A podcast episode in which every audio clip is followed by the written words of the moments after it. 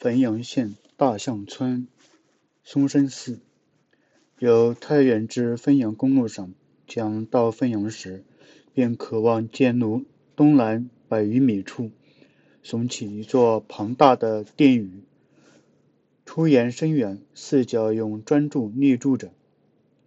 引人注意，由大殿之东进村之北门，沿寺外，沿寺东墙外南行颇远。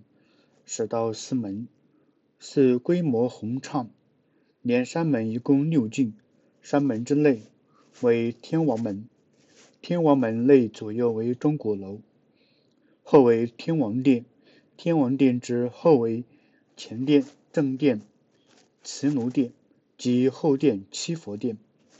除去第一进院之外，每院都有左右厢，在平面布置上。完全是明清以后的式样，而在架构构架上，则差不多各进都有不同的特征。明初至清末，各种的式样都有代表列席。在建筑本身以外，正殿廊前放着一座像碑，为北齐天宝三年物。天王殿正中，耶治元年（公元一四八八）。碑说：“大象里横枕普山之下，果来舍煞祭之大齐天宝三年（公元五五二），大元延佑四年（公元一三一七），奉奉敕建立后殿，增饰瓷钉尊，额题耸身碑寺，于是而建成规模。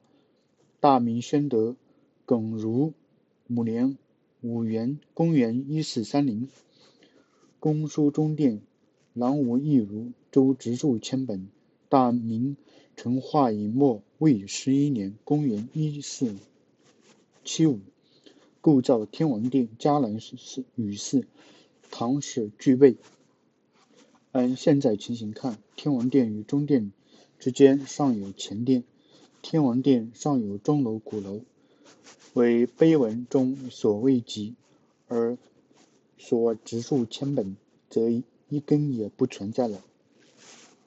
山门三间，最平淡无奇，檐下用一斗三升斗拱，权衡甚小，但布置商疏朗。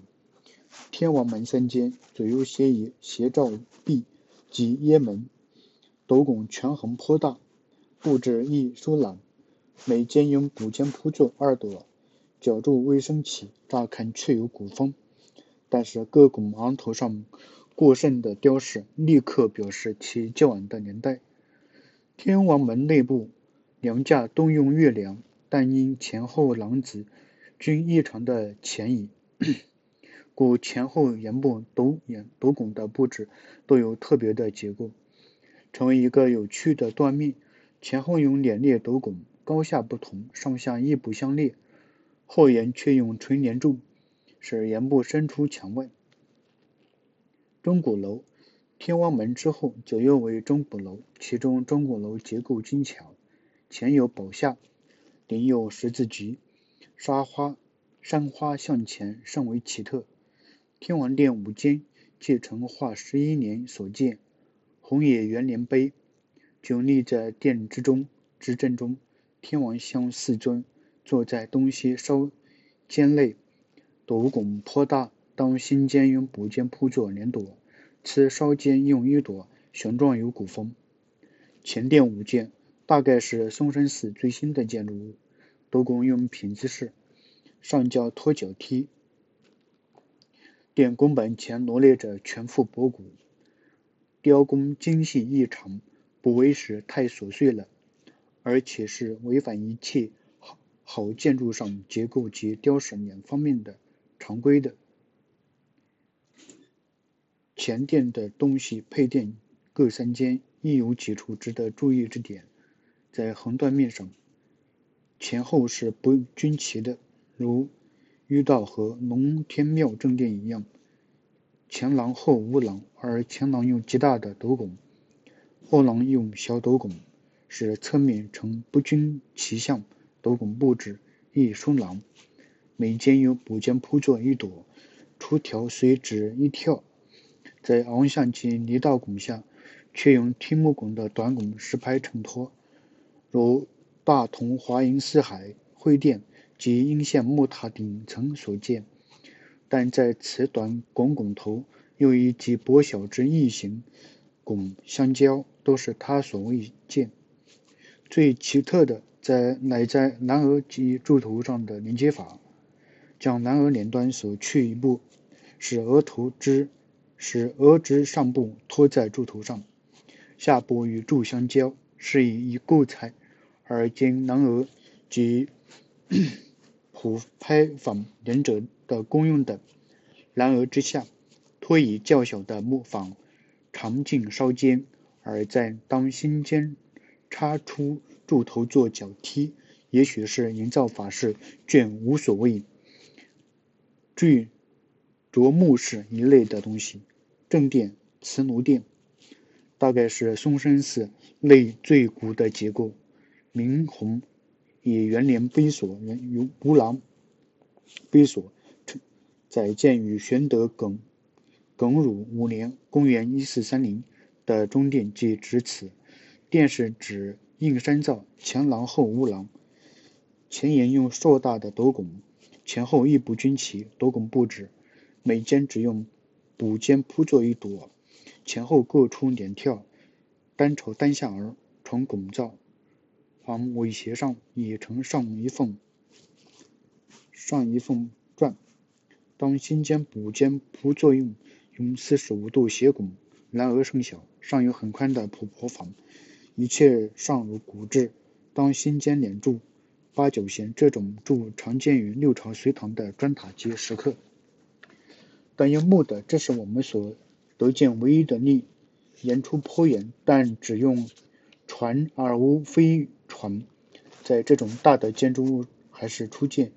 墙廊西端立北齐天宝三年人建制等造像碑，碑阳造像两层，各刻一佛二菩萨，额亦刻佛一尊，上层龛左用刻天王，略像龙门两大天王。座下刻十字二，碑头刻盘龙，都是极品。底下刻字则更劲古可爱。可惜佛面已毁，碑因字迹意见剥落了。清初顾廷林到分房此碑，见先生金石文字记。最后为七佛殿，七间是寺内最大的建筑物，在公路上可以望见。按明历二十年。增修嵩圣寺记碑，乃以万历十二年动工，至二十年落成。无疑的这座晚明结构已替换大元元佑四年的原件，在全部权衡上，这座名建上保存着许多古代的美德，例如斗拱疏朗、出檐深远，上表现一些雄壮气概，但各部本身。则尽雕饰之能事，外檐斗拱上昂嘴特多，弯曲已甚，耍头上雕饰细巧，体木两端的花纹盘缠。南额下更有龙形的角剔，且尖柱内额上斗拱做斗之题空花，竟将荷载之集中点主要的建筑部分，做成脆弱的纤巧的花样，匠人弄巧，害极好建筑，以致如此。实令人怅怅然。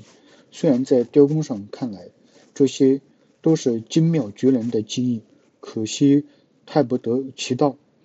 以建筑物做卖技之长，结果因小失大。这巍峨大殿在美术上，竟要永远蒙齿低头。七佛殿各山上，七佛殿各山上花心精巧异常。为一种菱花与球纹混合的花样，在装饰图案上，实使登峰造极的。殿顶的集饰是山西所常见的普通做法。